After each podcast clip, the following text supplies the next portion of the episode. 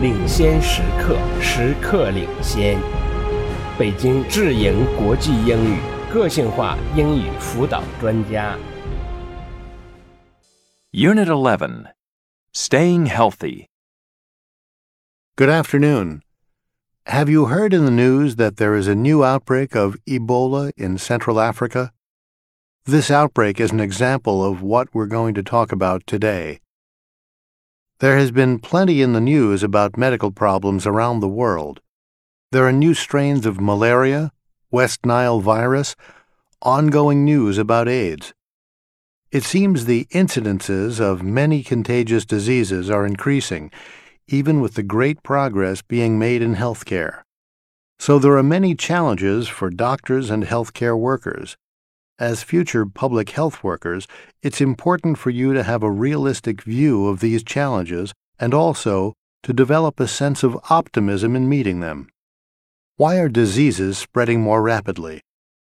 Well, we are traveling overseas more than ever before.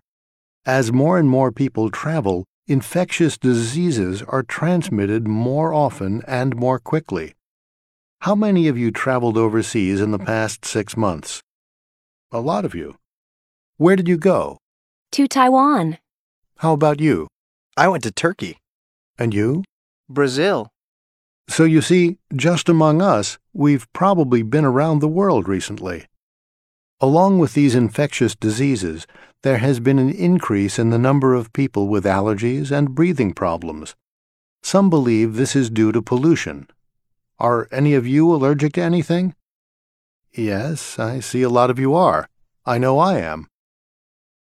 To understand these problems, it helps to understand what our immune system is and why the world we live in makes our immune system work very hard. Let me explain briefly what the immune system is. The immune system is the system in our bodies that fights diseases. The job of the immune system is to defend the body against things that may harm us, that may make us sick. For example, when someone sneezes on us on a crowded train. Oh, I hate when that happens. How healthy we are depends on how well we can fight and destroy the bad guys, the germs or microorganisms that can hurt us. To have immunity means to be able to fight them off. It's very important to have a strong immune system if we want to stay healthy. Here's a key point. We develop immunity to what is around us, to what we are exposed to. So if you live in Tokyo, you develop immunity to microorganisms in Tokyo. If you live in Paris, you develop immunity to what is dangerous in Paris, and so on. Adapting to the environment takes time. This is called adaptive immunity. Adaptive immunity means people who are exposed to the causes of a disease develop the ability to fight the disease. So, for example, a girl gets a disease, say chickenpox. That girl develops immunity to chickenpox, and she won't get chickenpox again. Now, how about someone from the U.S. taking a boat trip on the Amazon River, or someone from Taiwan traveling to Africa? These people are in new places, places that have bacteria and viruses that cause diseases, but the person's immune system hasn't adapted to fight those diseases, so the person might get sick. Then, if that person returns home from a trip and is sick, he or she might be contagious.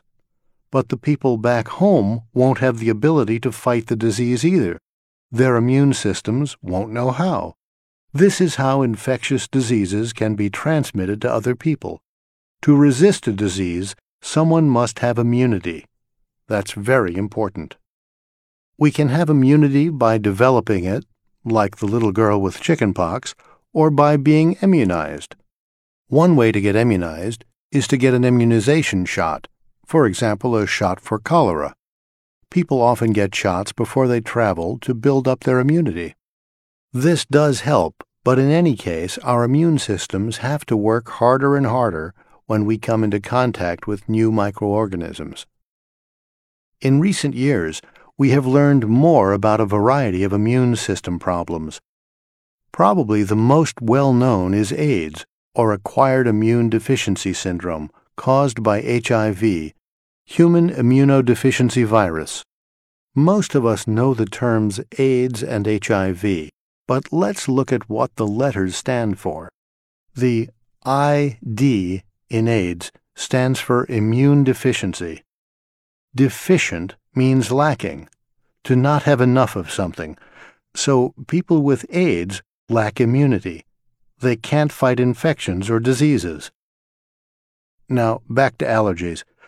A lot of people don't think of allergies as being an immune problem, but they are. In fact, allergies are the most prevalent immune problem we have today. An allergy is a reaction to something that shouldn't normally affect people. Allergic reactions are really an action of the immune system. As I said earlier, the immune system's job is to protect you from things that are dangerous to your health, things like the germs on the subway or bus. When you have an allergic reaction, it's a signal that the immune system is working too hard. Another way to think about it is that the immune system makes a mistake. The mistake is that it fights to protect you against something that is not dangerous to you, like cats, flowers, or grass.